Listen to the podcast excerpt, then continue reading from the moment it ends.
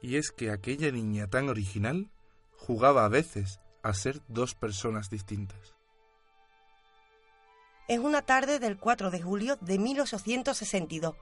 Estamos en la cercanía de Oxford.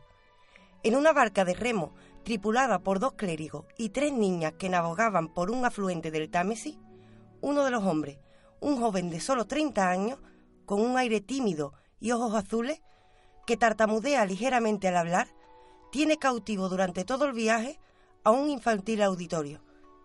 Está improvisando un fascinante cuento de hadas. Una de las niñas sigue el relato con mucho más interés que las compañeras. Por ello, al acabar el viaje, le pide que lo escriba para ella. El hombre es el profesor Dodson, literariamente conocido como Louis Carroll, y la demente niña atenta se llama Alicia Liddell.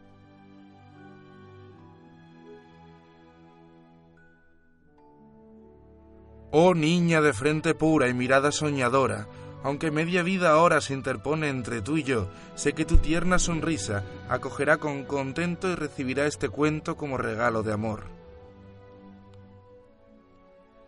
No veo tus claros ojos ni oigo tu risa de plata, y en tu joven vida grata ya nunca en mí pensarás.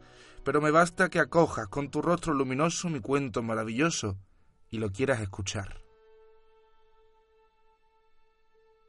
Es un cuento de otra época, Sol veraniego brillaba y un tintineo marcaba el ritmo a nuestro remar. Aún suenan en mi memoria los ecos de su cadencia y ni el tiempo ni la ausencia me los harán olvidar. Ven, escucha antes que el miedo de amargas nuevas cargado al lecho no deseado te reclame con su voz. Niños grandes somos solo que comienzan a inquietarse cuando ven aproximarse la hora de dormir veloz. Fuera, la nieve que ciega, frío y viento huracanado. Dentro, el calor codiciado del rescoldo del hogar. Hasta el nido de tu infancia irá mi mágico cuento, y las ráfagas del viento no te podrán asustar.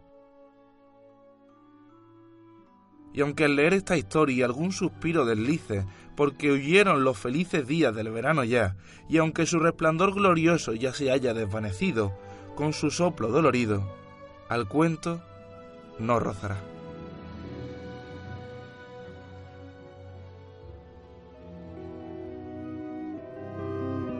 Bienvenidos amantes del saber.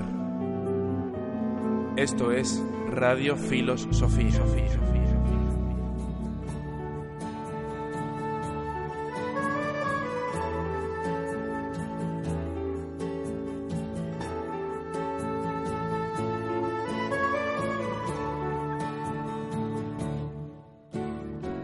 Charles Ludwig Dodson, nacido en Dersbury, en el condado de Cheshire, en Reino Unido, un 27 de enero de 1832.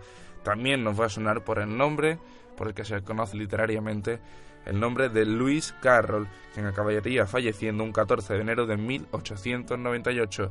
Antes de iniciar todo su contexto biográfico, también conviene que sepamos en qué contexto histórico se desenvuelve su vida y tenemos que saber que esa época que se estaba desarrollando era la época victoriana, la época en la que reinó en Reino Unido la reina Victoria durante 64 años, la reina que más tiempo ha estado en el trono después de Isabel II, la que actualmente eh, se encuentra ostentando el trono de Inglaterra.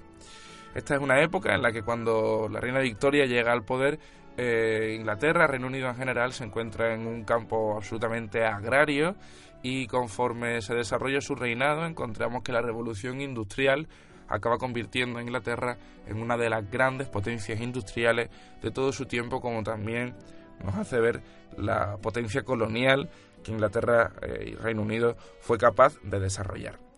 Louis Carroll, por tanto, crece en un contexto bastante cómodo, también teniendo en cuenta que su familia había tenido muchas comodidades, su padre era párroco rural y esto, como siempre decimos, le marcará profundamente durante toda su niñez. Louis Carroll, de pequeño, vivía algo acomplejado, por lo que comentábamos antes también en la descripción del encuentro con la pequeña Alicia, eh, como decía, vivía acomplejado por su tartamudez. Esto va a hacer que no pueda interactuar con el resto de niños y también puede que tenga que ver en la relación tan estrecha que él ya siendo adulto tenía con eh, los niños. Igualmente cabe decir que él siempre fue un buen estudiante y luego se desarrollaría eh, a través de, bueno, de la escritura, también fue diácono, hay un campo muy importante dentro de la matemática y la lógica y hay algo de lo que tenemos que hablar sin lugar a dudas y es su desarrollo también como fotógrafo. Sabemos que Luis Carroll hizo aproximadamente unas 2.000 fotografías de las que nos han llegado eh, poco más de 1.000. De todas estas fotografías, muchas de ellas son inspiradas en niñas, en la mayoría de los casos, que están semidesnudas o desnudas por completo, cosa que a día de hoy nos puede parecer extraordinariamente extraño. Pero sepamos que en la época victoriana de Reino Unido Incluso en las postales de Navidad se mandaban fotografías de niñas desnudas entre las familias como símbolo de pureza, de limpieza absoluta.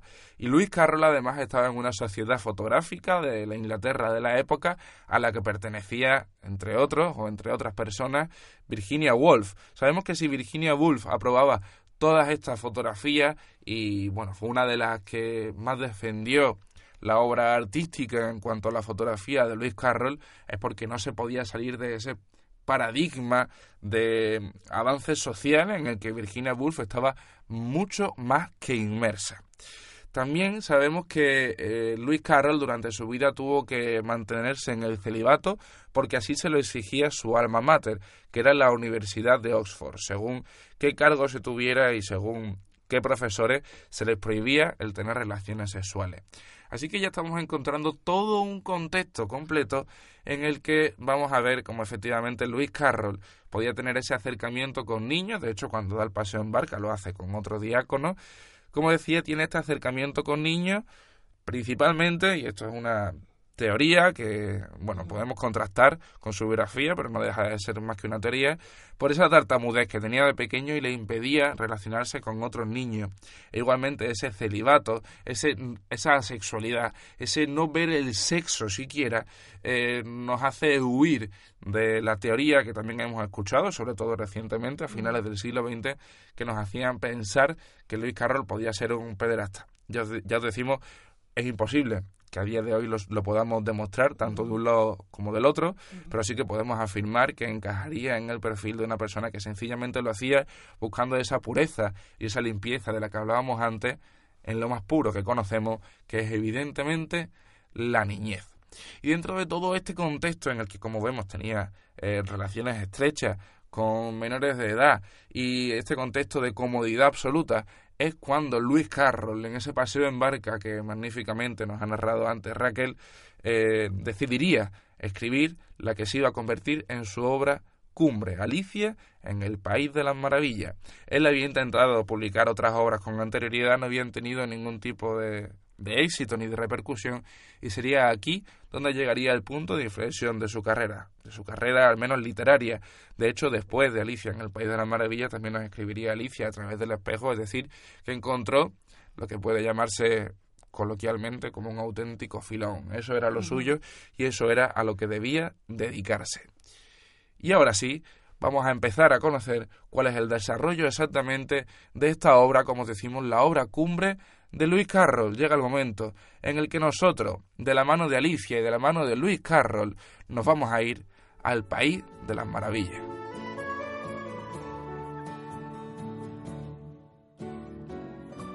Y lo maravilloso de empezar a hablar del País de las Maravillas es que este cuento en realidad no se hizo con moraleja, como la mayoría de cuentos que podemos conocer, sino que este cuento tiene su raíz en entretener a unas niñas que estaban dando un paseo en barca. Y todo el significado filosófico que vamos a tratar de la obra de Alicia en el País de las Maravillas de Lewis Carroll tiene que ver con la persona de Lewis Carroll. Es el análisis que podemos hacer después, conociendo todo ese contexto biográfico del que hemos hablado, conociendo todo, precisamente, y valga la redundancia, el conocimiento que tenía eh, Lewis Carroll, eh, de donde vamos a extraer la verdadera filosofía. Y para empezar, en el País de las Maravillas de Lewis Carroll, tenemos que empezar con Alicia persiguiendo a un conejo.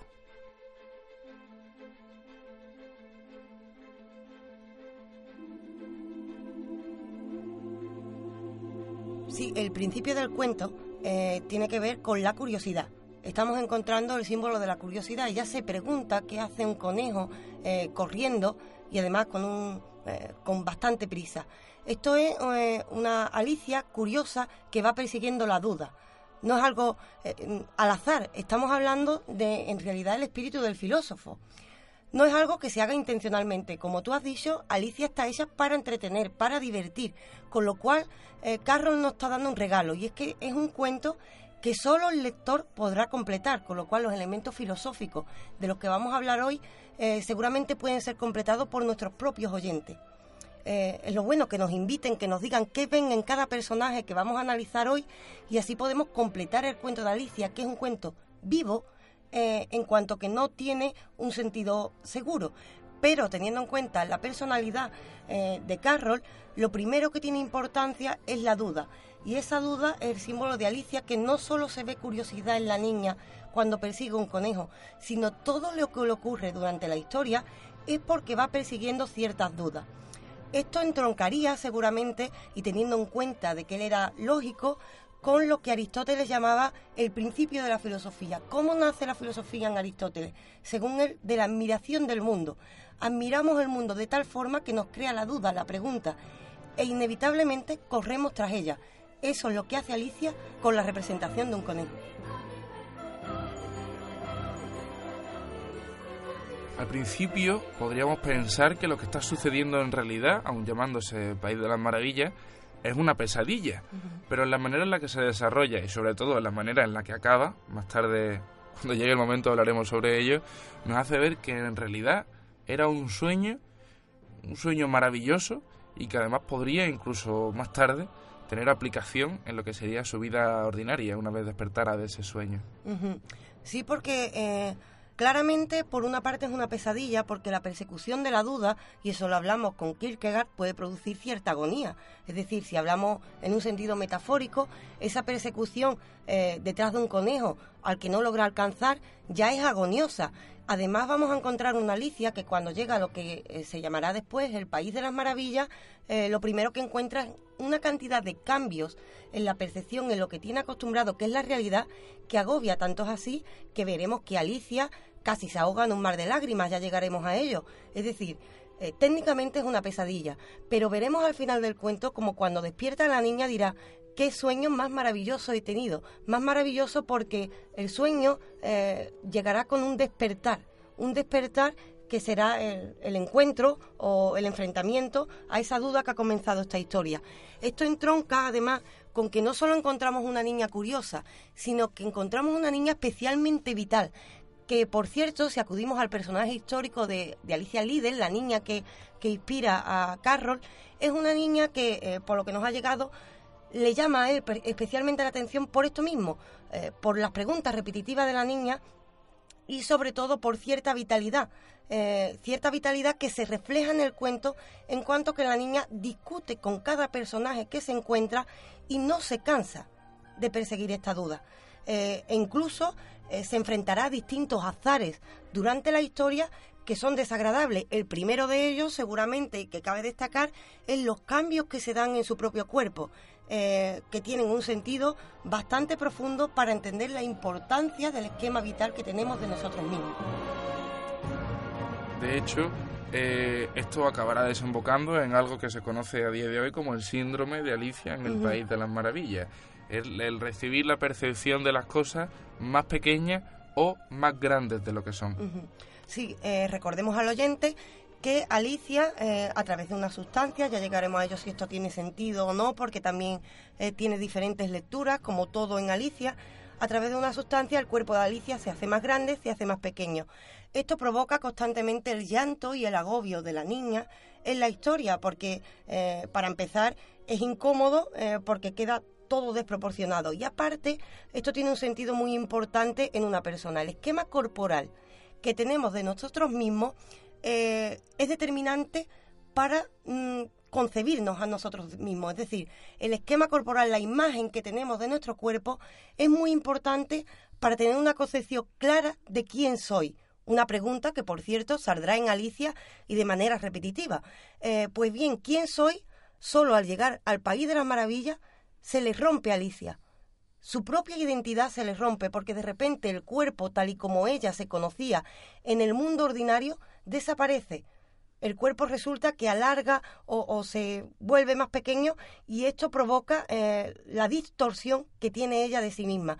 Es algo que nos ocurre a todos en el sueño, pero que además va a provocar cierta crisis de identidad en la niña hecho, por cierto, el que disminuyera o aumentara la percepción de la realidad o de ella misma, que tiene que ver o puede tener que ver con un medicamento que tomaba Luis Carroll por un mal que tenía de una eh, migraña. de una migraña exactamente gracias. Eh, bastante recurrente. Y el medicamento que tomaba llevaba opio. Y ese opio se cree que podría producirle todas estas sensaciones de las que estamos hablando y que él mostraría en el cuento. Recordemos que siempre detrás de las letras hay una pluma, que es el que escribe, y detrás de la pluma hay una persona. Y aunque en este caso, en todos los casos en los que hablamos de cuentos también, pero en este caso en particular, que es lo que nos viene ahora el caso, eh, vamos a encontrar muchas de las cualidades biográficas de Luis Carroll expresadas en esta obra. Sí, porque solo podemos inspirarnos en nuestra propia vida. Es decir, igual que Alicia tiene un fondo real, es decir, la niña Alicia del cuento no es exactamente Alicia Líder, pero sí está inspirada en esta. El resto de elementos que veamos tienen que ver con la personalidad y con las vivencias de Carroll de igual manera. Además, algo muy llamativo, hay que tener en cuenta el sueño. Hay que tener en cuenta que estamos en un mundo de ensueño y al mismo tiempo que estamos hablando de, uno, de un lógico excelente. Eh, no da clases en Oxford cualquiera en aquella época. Es decir, eh, esto significa que el enriquecimiento de la historia va a ser brutal, pero es que además ah, se da una paradoja en esta historia, y es que aun siendo lógico, como el sueño es lo inverso a la vigilia, lo que nos va a presentar Carroll en el País de la Maravilla es precisamente una antilógica. Es decir, nos va a dar todo lo inverso a lo que se nos presenta en nuestra realidad, para después comprender esa realidad. No es que tenga ese objetivo, porque el objetivo es precisamente divertir, pero nos ayuda a conseguirlo. Ya no solo tenemos antilógica, sino que también tenemos puntos de lógica, porque vamos a encontrar juegos de palabras, en muchos de los casos referidos especialmente a la fonética, y esto también es propio de una persona que se hubiera desarrollado en términos lógicos, como evidentemente es el caso de, de Lewis Carroll continuamente se está enfrentando durante eh, la historia Alicia a juegos de palabras que los personajes de la historia le van sugiriendo conforme avanza el relato. Algo muy llamativo en ese sentido es que encontramos filosofía del lenguaje. Además la encontramos muy bien desarrollada. De hecho, seguramente muchos estudiantes, si hay algún estudiante de filosofía escuchándonos, no sería extraño que hubiera estudiado lógica y le, le, hayan puesto ejemplos de cómo usaba la lógica eh, Carroll en el País de las Maravillas. No sería extraño. ¿Por qué? Porque Carroll con este País de las Maravillas eh, nos está haciendo una antilógica, hemos dicho antes. Pues bien, pongamos un ejemplo eh, sencillo, eh, salido del propio cuento, para que entendamos la importancia de la lógica en este cuento. Y es que, por una parte, acudamos a un razonamiento, por ejemplo. Es decir, en el capítulo 5 encontramos que Alicia se encuentra una paloma. Y la paloma le dice a Alicia que ella es, un, es una serpiente. Entonces Alicia evidentemente responde que no es una serpiente, que es una niña. Y la paloma le dice, eh, ¿come huevo? La niña responde que sí y dice, pues la serpiente come huevo, entonces tú eres una serpiente. ¿Qué está haciendo Carroll con esto? Esto es una falacia, una falacia, es decir, un argumento mal hecho. Evidentemente él sabía hacer argumentaciones, pero si nos está presentando un mundo inverso al nuestro, tiene que invertir la lógica y encontramos muchos ejemplos de lógica que, aunque sean razonamientos aparentemente mal hechos desde el mundo de la vigilia, eh, son productos de un tremendo conocimiento de la lógica y que nos ha servido para avanzar en muchos sentidos. De hecho, hay estudios incluso de física cuántica que no podemos abordar en este, eh, en, este programa sobre eh, qué ocurriría si aplicáramos la lógica de Alicia en el País de las Maravillas en, este sentido. Es decir, eh, no ha quedado en saco roto ni hablamos solo de un cuento que haya servido solo para distraer, aunque era su objetivo. Y tengamos en cuenta que a nosotros nos parece una locura esta falacia que acaba de presentar Raquel, pero la historia está dirigida a niños. Y cuando a un niño se le presenta una falacia de este estilo, seguramente no, no la vaya a identificar, aunque le suene absolutamente ilógico, porque él o ella se sabe no serpiente, se sabe humano, pero sin duda le hace replantearse la manera en la que concibe la realidad. Aunque sea un planteamiento ilógico, a lo que tiende es a que los mismos niños, desde ese pensamiento lateral que ya en la adultez nos empieza a flaquear, eh, encuentren la lógica, vayan en dirección hacia la lógica. Y sobre todo también otra cosa, al descubrir el niño que no es una serpiente, vuelve de nuevo una pregunta que se repite en Alicia. ¿Quién eres tú? Es decir, a Alicia le han roto la identidad, hemos dicho al principio del cuento, cambiándole el cuerpo. Si le han cambiado el cuerpo, ya una parte de su identidad la ha perdido, o al menos la tiene confusa. Eh, el confundirla con una serpiente la vuelve más loca aún. Y estamos buscando, eh, en un sentido último, la identidad de la niña. Eh, algo que es muy positivo para los niños e incluso para los adultos que lean el libro, porque te hace replantearte este mundo de la vigilia a través de los sueños.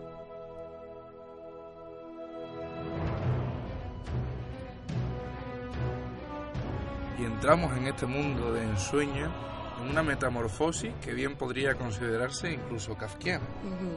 Sí, porque recordemos que con Kafka eh, se produce un cambio en el cuerpo que produce cambios en la identidad o una crisis de identidad. Lo mismo le ocurre a Alicia en primer momento y además hay que destacar el momento del cuerpo que hemos dicho y otras partes del cuento en el que también se dan metamorfosis en otra serie de personajes que de nuevo le hacen dudar de su identidad.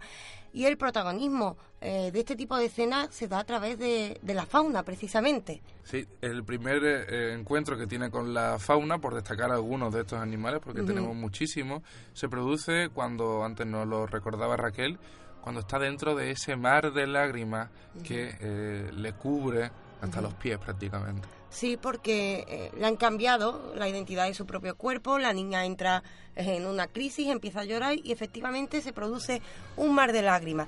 Y se encuentra la primera sorpresa cuando tiene los primeros contactos con animales, es que los animales hablan. Ya encontramos aquí algo que de nuevo eh, va a cambiar la percepción que tiene Alicia. Pero además es que, según el lector, por supuesto, podemos encontrar en este mar de lágrimas, porque aquí es donde realmente comienza la historia y el entrar en ese mundo de ensueño, con eh, la idea darwiniana que ya rondaba en, en aquella época de nuestro origen acuático, de que venimos del agua o si no, incluso de nuestro origen en el útero, en el líquido amniótico, es decir, nosotros nacemos a partir de ahí.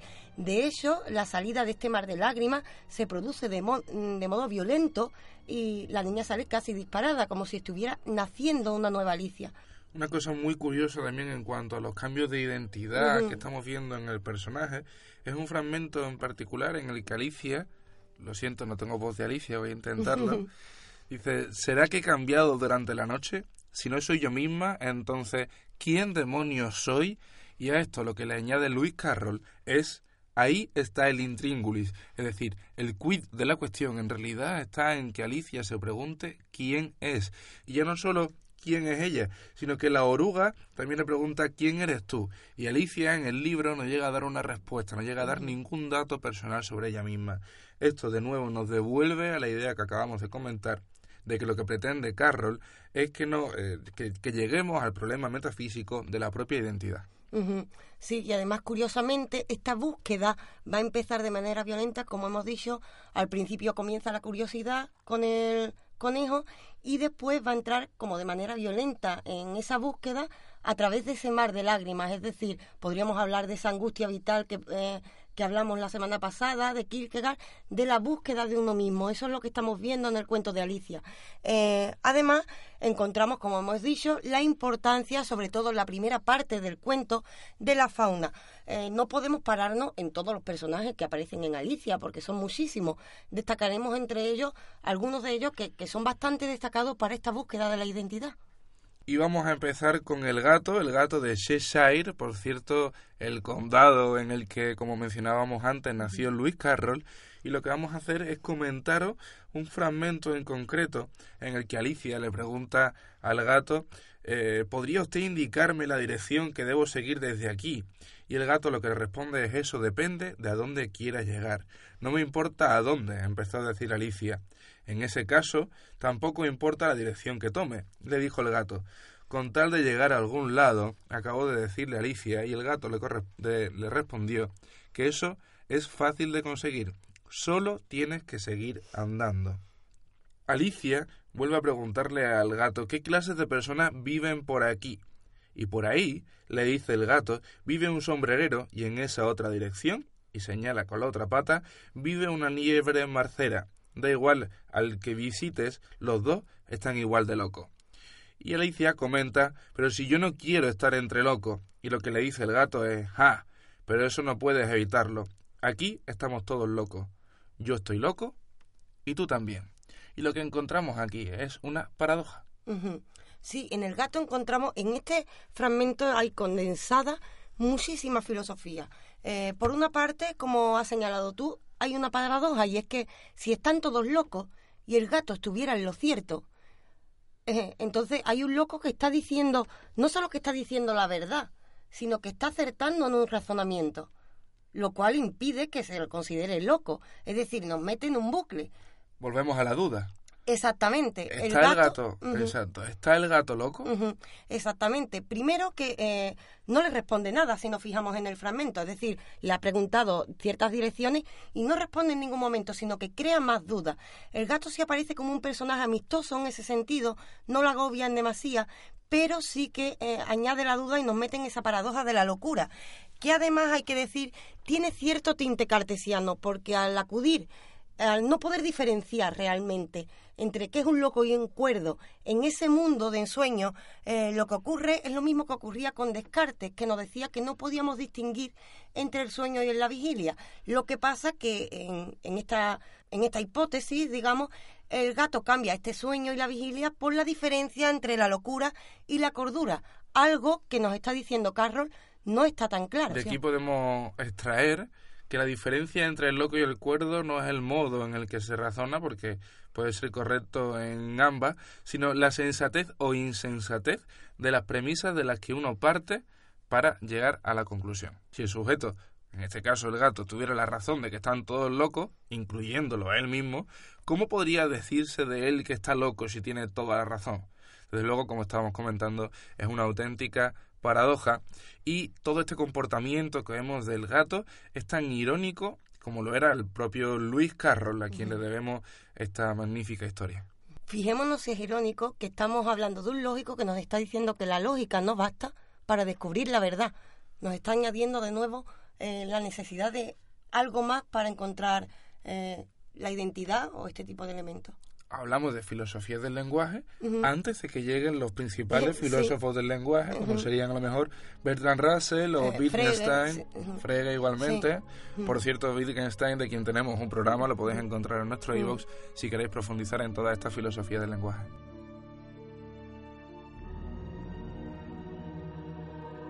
Toda esta filosofía del lenguaje también la vamos a encontrar con nuestro siguiente personaje, que es el sombrerero loco. Pero no solo vamos a darle la importancia al lenguaje, sino que aquí con el sombrerero nos vamos a dar cuenta de que el tiempo es crucial y es él, el sombrerero, quien viene a traernos la reflexión al respecto. Sí, esto no es casual ni es tampoco algo al azar. Eh, es decir, sí, cierto, hemos dicho durante todo el programa que el cuento eh, nace para divertir a unas niñas, pero está rompiendo todos nuestros esquemas para llevarnos a la duda de quiénes somos. Recordemos, eh, nos han roto el esquema vital, eh, es decir, el esquema corporal. Alicia también le ha roto la concepción que tiene de sí misma en casi todos los sentidos y encima el gato ha venido a empeorar esa duda. Aparte de esto, ya hemos tenido algunas discusiones sobre la duda acerca de la validez del lenguaje, que es a lo que está llegando Carroll. ¿Qué nos falta por romper? Nos falta por romper el tiempo para que toda la realidad sea demencial, realmente, para que Alicia se encuentre en un mundo eh, totalmente diferente donde ya no le quede otra que buscarse a sí misma. Es decir, el sombrero es un personaje crucial y como ya veremos, se produce un antes y un después eh, con la aparición de este personaje. En concreto, antes de que profundicemos con respecto al tiempo, me gustaría acabar con el ámbito de la filosofía del lenguaje y hay una parte en la historia en la que la liebre le advierte de forma seca a Alicia, deberás decir lo que piensa. Y Alicia, reflexivamente y a la defensiva, le responde concretamente diciendo pienso lo que digo. Aquí, en la lógica epistémica, encontramos que los verbos decir y pensar plantean numerosos problemas semánticos y lo vamos a encontrar en varias ocasiones durante todo el cuento de Alicia. Sí, porque además lo que está ridiculizando con estos personajes es cómo utilizamos el lenguaje en la vida cotidiana. Es decir, muchas veces decimos, eh, sí, yo pienso lo que digo, pero hay que reflexionar en el fondo eh, y a veces no ocurre esto así. Es decir, son verbos que nos llevan a problemas y enfrentamientos sobre la validez de las palabras que usamos y el alcance de las mismas. Estos personajes que además hay que decir que no está el sombrerero loco, sino que hay un lirón y hay una liebre y los tres están completamente locos y discuten entre ellos sobre eh, distintas concepciones que ya existían en aquel momento sobre la validez de las palabras. Es decir, nos está representando de manera inconsciente lo que vivía el propio Carroll, que era la discusión sobre la validez, por ejemplo, de esos verbos. Eh, no obstante, no se quedan ellos. Ya le han roto a Alicia también eh, el esquema que tiene del lenguaje y ahora llegará el tiempo. Y el tiempo si viene de manos exclusivamente del sombrerero. El sombrerero afirma que él ha parado el tiempo. Curiosamente, esto no nos llevará a una imagen congelada, que es lo que imaginamos todo el mundo si el tiempo se parase. Esto nos lleva a un eterno rondar que nos recuerda mucho a concepciones como la de Nietzsche, que nos hablaba de un eterno retorno. Eh, y además al mismo tiempo nos está diciendo Carroll, a través del personaje del sombrerero, que el tiempo no se puede tomar como una cosa entre otras. El tiempo tiene una importancia vital. Ay, querida, si reconocieras el tiempo tan bien como yo, le dijo el sombrerero, no hablarías de malgastarlo, sino de malgastarle. No entiendo lo que me quiere decir usted, le dijo Alicia. Pues claro que no entiendes, exclamó el sombrerero, echando displiciente la cabeza hacia atrás. No me extrañaría que no hubieras hablado ni una sola vez con don Tiempo. Sí, y además en, en fragmentos como ese veremos que el sombrerero llega a señalar que el reloj no marca el paso de los años. Con esto nos va metiendo en una conversación en la cual eh, nos demuestra Carroll que es muy distinto decir va a pasar ese coche o va a pasar ese tren a decir está pasando el tiempo. El tiempo tiene mucho que ver con nuestra identidad, con la forma en la que nos manifestamos del mundo. De hecho, si acudimos al podcast que tenemos anteriormente de Kant, de hace dos semanas, eh, veremos que nos habla de cómo conocemos la realidad. Pues bien, aunque todavía nos queda mucho por tocar mm, por Kant, Kant llega a decir en cierto momento de la crítica de la razón pura que el tiempo es completamente necesario en nuestra concepción de la temporalidad para cómo conocemos el mundo. Démonos cuenta que a esta niña le han roto todos los esquemas del mundo. Si le rompen ya el tiempo, ya está cambiando incluso su forma de pensar y conocer. Nosotros somos seres inevitablemente temporales. Estamos siendo todo el tiempo. Y el romper el tiempo tiene unas consecuencias enormes para la propia identidad. Aquí nos volvemos a plantear qué es exactamente esto de romper el tiempo. Podemos hablar de la diferencia entre sueño y vigilia. Cuando estamos soñando percibimos de una manera completamente distinta el tiempo. Pero es que también, hablando de un filósofo de la risa en uno de nuestros programas, de Henri Bergson, hablábamos de cómo se puede romper el tiempo eh, mientras nos reímos. Es decir, de qué manera percibimos el tiempo. Nosotros biológicamente nos vamos desgastando conforme pasa ese tiempo porque nos oxidamos. En el planeta Tierra sabemos que una persona, por ejemplo, en España tiene una esperanza de vida media de 82 años. Pero ¿qué pasa si esa persona, con todo su ser biológico, evidentemente, acompañándola, se va a Marte? El tiempo cambia. ¿Cuál es el tiempo real? ¿El tiempo de Marte o el tiempo de la Tierra? Estando en la Tierra, ¿cuál es el tiempo real? ¿El tiempo de vigilia o el tiempo de sueño? Y además una cosa importante, eh, que lo hablamos cuando hablamos de Bergson, cuando me lo paso bien, el tiempo pasa volado. Y cuando me lo paso mal, el tiempo se hace muy lento, con lo cual parece que nos está diciendo Carroll que el tiempo no es una cosa en sí, sino que está muy relacionada con nosotros y nuestro contacto con el mundo. De ahí que el personaje del sombrerero lo que hace es derrumbar por completo todas las concepciones lógicas que tiene Alicia, con lo cual se da un cambio en el personaje de Alicia que determinará el final de la historia, un final que además aparece mm, con un cambio brutal después de la aparición de este personaje. Como decías antes, Raquel, el tiempo no es una cosa entre otras, sino que, como diría Luis Carroll, el tiempo en realidad es don tiempo.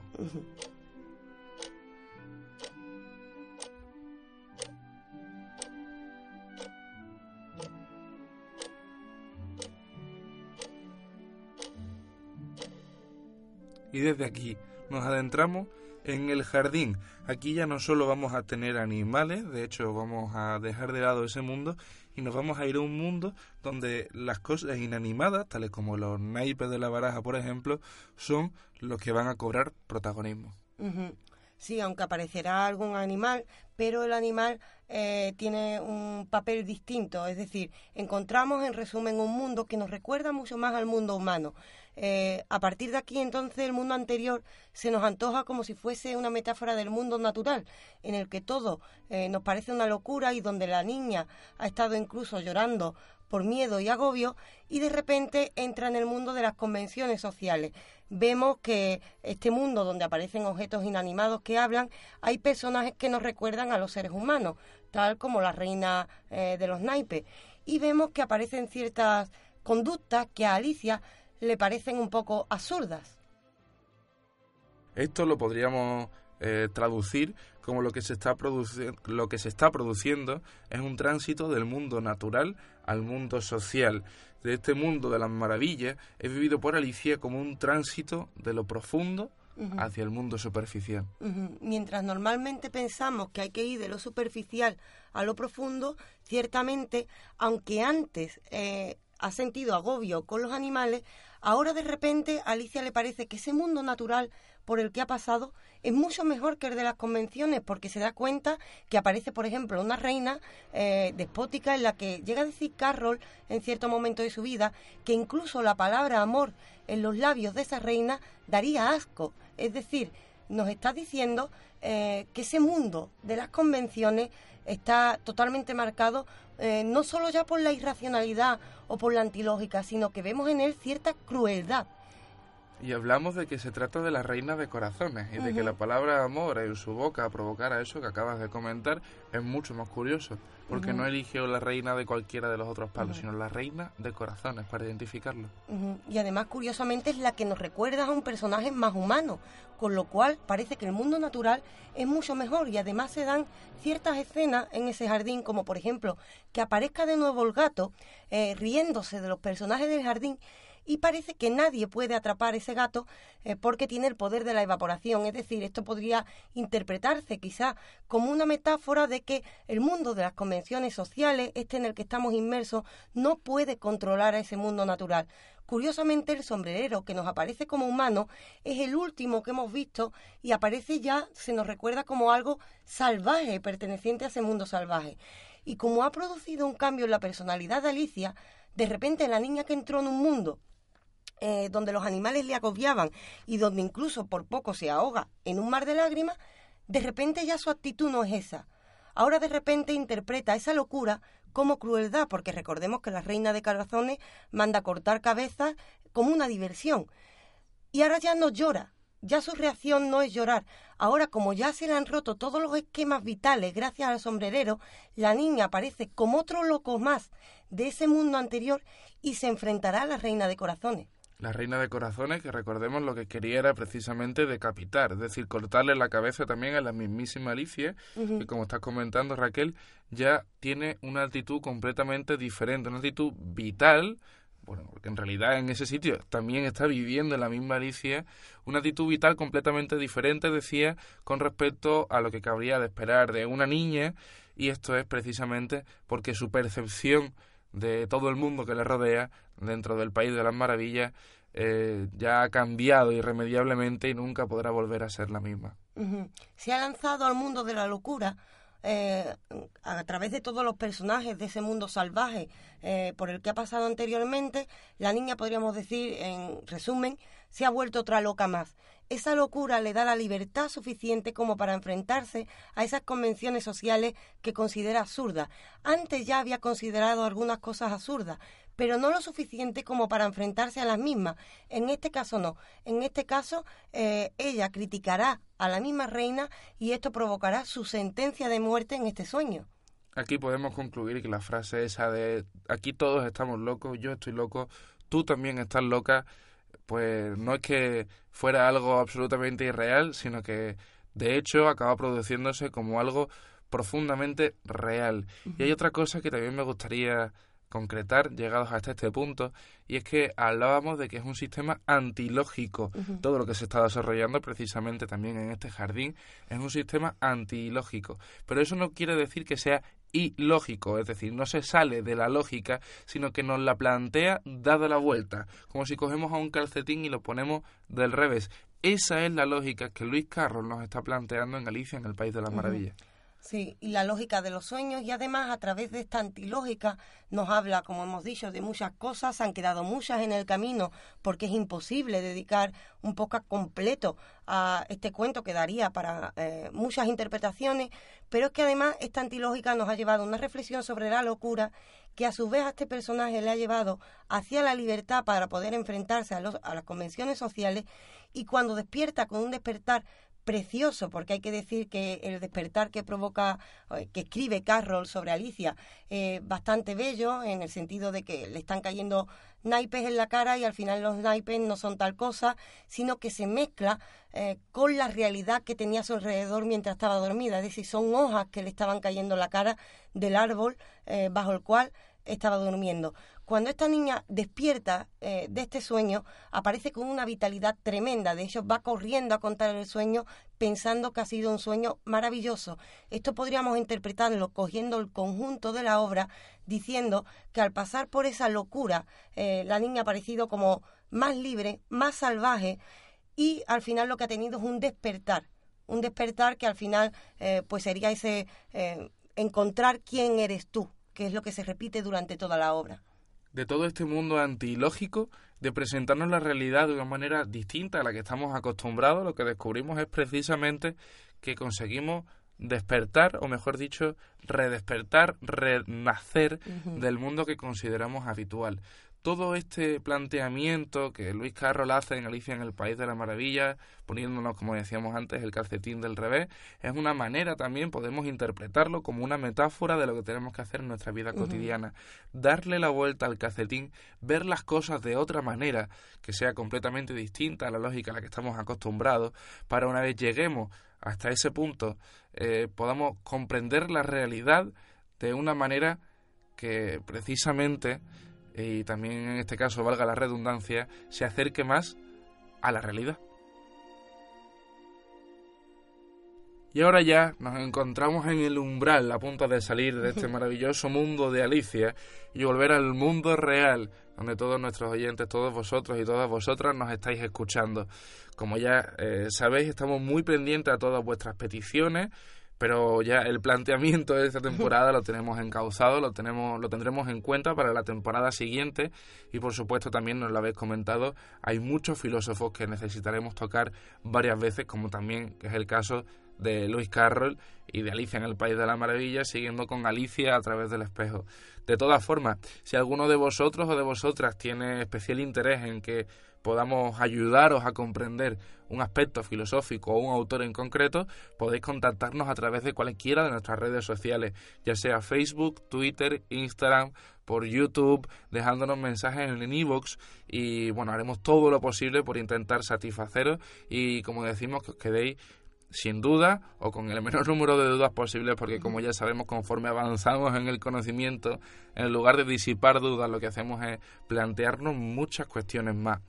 Sí, pero tal y como ocurre en Alicia, todo el planteamiento y todo ese número aumentado de dudas nos ayudará a un nuevo despertar redespertemos y sigamos con la filosofía. Así que ya sabes que lo que corresponde por la parte que te toca, querido oyente, es no desconectar. Nosotros vamos a preparar el siguiente programa de la semana que viene, que va a ser sobre el Kibalión, escrito eh, absolutamente difícil de, de comprender. Eh, ya solamente los que lo escribieron, que se hicieron llamar los tres iniciados, nos da una pista de por dónde puede que este libro nos lleve, nos lo habéis pedido varias veces, y lo que vamos a intentar es analizarlo en la medida en la que no sea posible, que ya se va a convertir en la coletilla estrella de estos programas de radio filosofía y os los vamos a intentar acercar, vamos a intentar acercaros estos principios elementales de la filosofía egipcia o al menos lo que nos ha llegado de ellos.